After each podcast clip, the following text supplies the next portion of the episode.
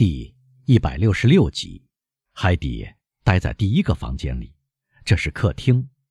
他的大眼睛因惊讶而睁大着，因为除了基督山，这是第一次另一个男人进入他的闺阁。他坐在角落的沙发上，盘起双腿，可以说，在有条纹的和布满东方最美丽的刺绣图案的绫罗绸缎中，筑起了安乐窝。刚才奏起曲调的乐器就置放在他身边，他这样显得十分迷人。看到基督山，他带着特有的少女和情人的双重微笑站起来。基督山朝他走去，向他伸出手，他像往常那样用嘴唇吻了吻他的手。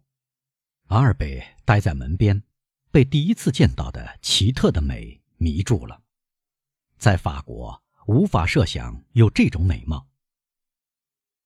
你把谁带到我这里来，姑娘？用现代希腊语问基督山：“是个兄弟、朋友、普通相识，还是敌人？”是个朋友，基督山用同样的语言回答。他的名字呢？阿尔贝伯爵，就是我在罗马从强盗手里救出来的那个人。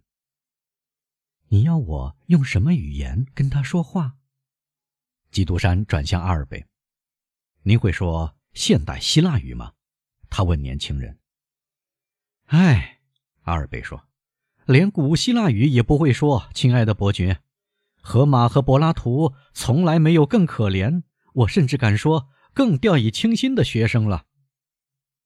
那么，海蒂说，他提出的要求证明他听懂了基督山的问题和阿尔贝的回答。如果大人要我开口，我可以说法语。或意大利语。基督山沉吟了一下。你讲意大利语吧，他说，然后转向阿尔贝。您听不懂现代或古希腊语，这很令人遗憾。而海底能出色的讲这两种语言。可怜的孩子不得不对您讲意大利语，这兴许会使您对他产生一种错觉。他向海底做了示意。欢迎光临，朋友，您同我的老爷和主人一起前来。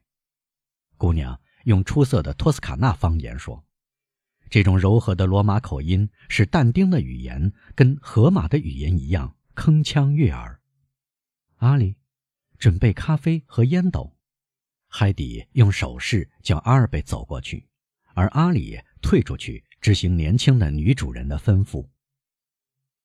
基督山向阿尔贝指一指两张帆布折凳，他们每人拿一张，一进一张独角小圆桌。桌子中央放着一把水烟筒，还摆着鲜花、画稿和乐谱。阿里端着咖啡和土耳其长烟筒进来。至于巴蒂斯坦先生，他不允许走进这个房间。阿尔贝推开努比亚人递给他的烟斗，“好，抽吧。”抽吧，基督山说。海底几乎像巴黎女人一样文明。哈瓦那雪茄使他不快，因为他不喜欢难闻的烟味儿。但东方烟草有一种香味儿，您是知道的。阿里出去了，咖啡杯都准备好了，只不过仆人以为阿尔贝多加了一只糖缸。基督山和海底按照阿拉伯人的方式喝阿拉伯饮料，就是说。不加糖。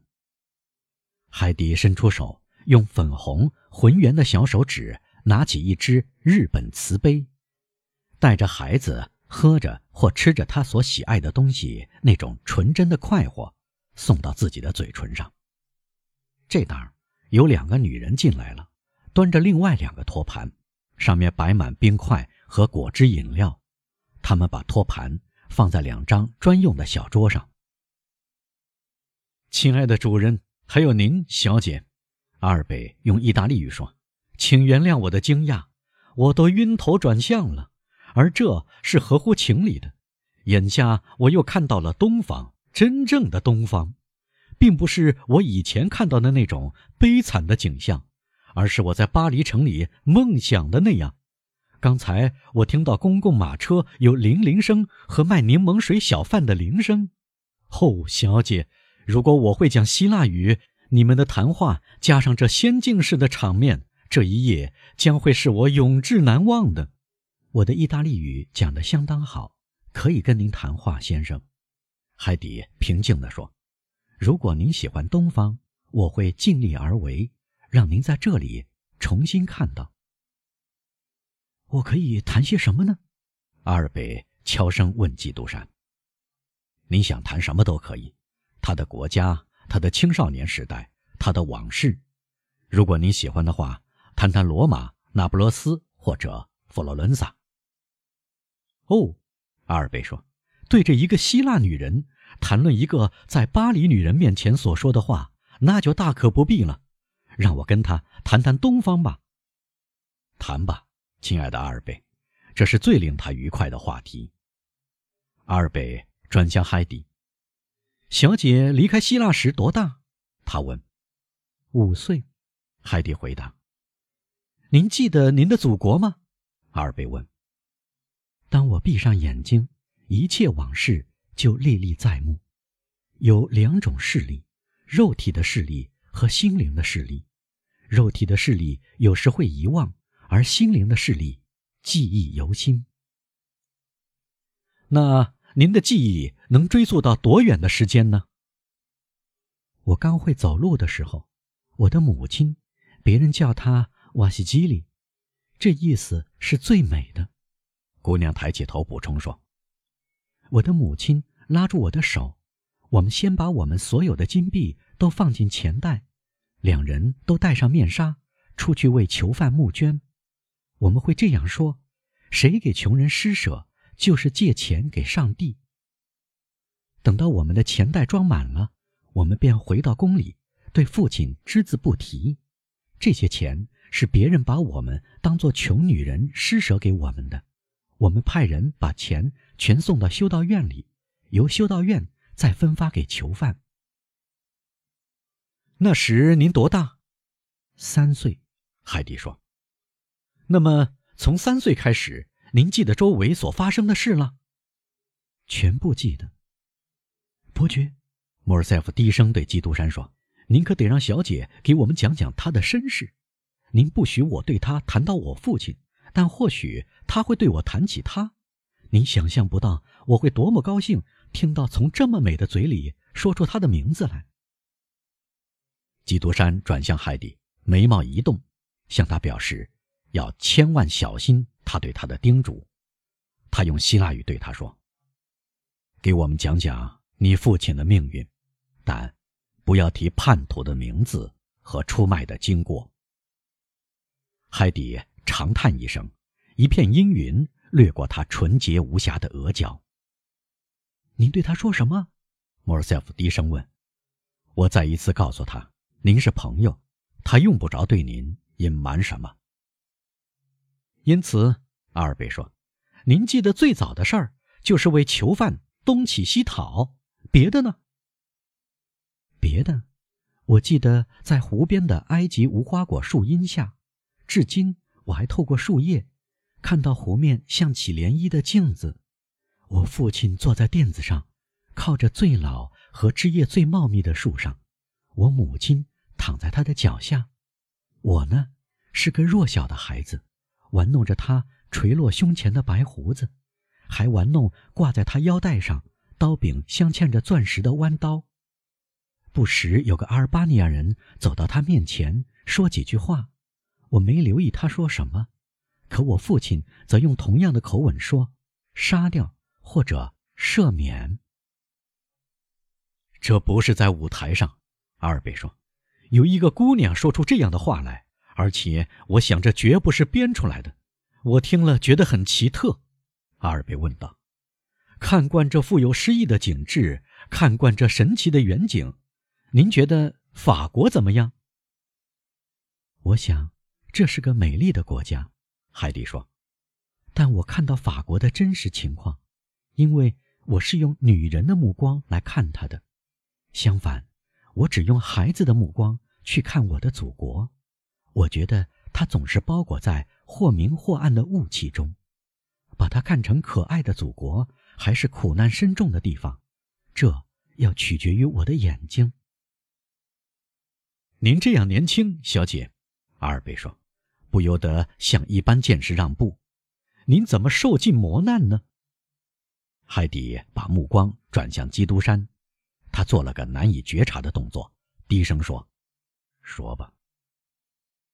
没有什么能像最初的往事那样。”构成心灵的网底，除了我刚才告诉您的那两件事之外，我小时的往事都是不堪回首的。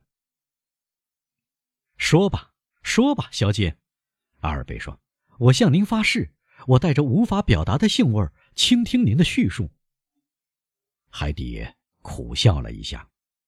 那么，您希望我再讲别的往事了？他问。求求您讲吧。阿尔贝说：“好吧，我四岁时有天晚上，我被母亲叫醒。我们待在雅尼娜宫，我躺在垫子上，她抓住了我。我睁开眼睛，看到她泪水盈眶。她一声不响把我抱走。看到她哭泣，我也要哭。别出声，孩子，他说。我常常不顾妈妈的安慰或恐吓，像每个孩子那样任性。”继续哭个不停，但这回我可怜的母亲的嗓音里有一种恐惧的声调，我立即不出声了。他迅速地把我抱走，于是我看到我们走下一道宽阔的楼梯，在我们面前，我母亲的全部女佣背着箱子、小口袋珠宝首饰、塞满金币的钱袋，走下同一条楼梯，或者不如说，匆匆奔下去。女佣后面是一支二十个人的卫队，装备着长枪和手枪，穿着希腊人重新成为一个民族以后你们法国人熟识的那种服装。请相信我，其中有不祥的事。海底摇着头，添上一句说：“一想起这件事，他就脸色苍白。